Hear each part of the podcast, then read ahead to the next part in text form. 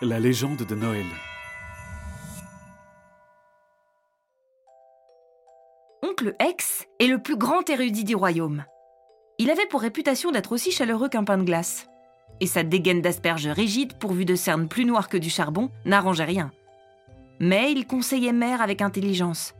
C'est donc tout naturellement qu'il fut nommé régent en son absence. Dès qu'il fut assis sur le trône, il changea. Il s'empressa de répandre une drôle de rumeur.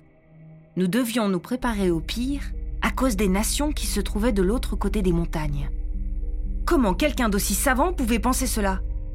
Personne ne pouvait savoir ce qui se tramait hors de notre royaume. Mère était la première et la seule à pouvoir explorer l'inconnu.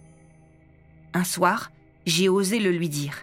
Il entra dans une colère noire si soudaine que j'eus l'impression de voir son ombre s'étendre dans toute la pièce. Je fus tellement stupéfaite que j'ai oublié tout ce qu'il m'a dit. En revanche, le lendemain, pour moi et les enfants du royaume, tout fut différent. Nos leçons avaient pour seul sujet la guerre. Les divertissements furent proscrits, les jouets confisqués. Ils finirent entassés dans la salle du trône comme le trésor d'un dragon sans pitié. La peur de la guerre était sur toutes les lèvres. Les gens étaient terrorisés. Oncle X, lui, rayonnait de noirceur. En un rien de temps, le royaume devint plus sinistre qu'un cimetière par une nuit de décembre sans lune.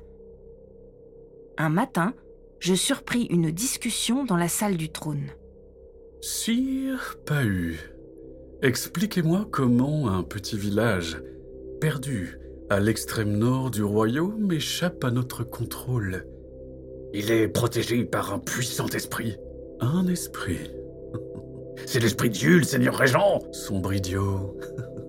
Yule n'est qu'une fête.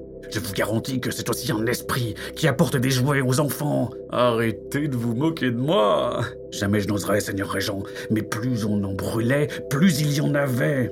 Et vous allez me faire croire que c'est avec ces jouets qu'il vous a chassé.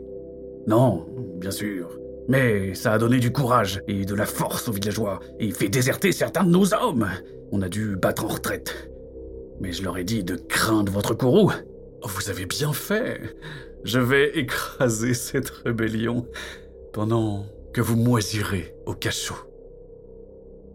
Le cerveau de mon oncle ne tournait vraiment plus rond. Ça ne servait à rien de lui parler. Je devais passer à l'action.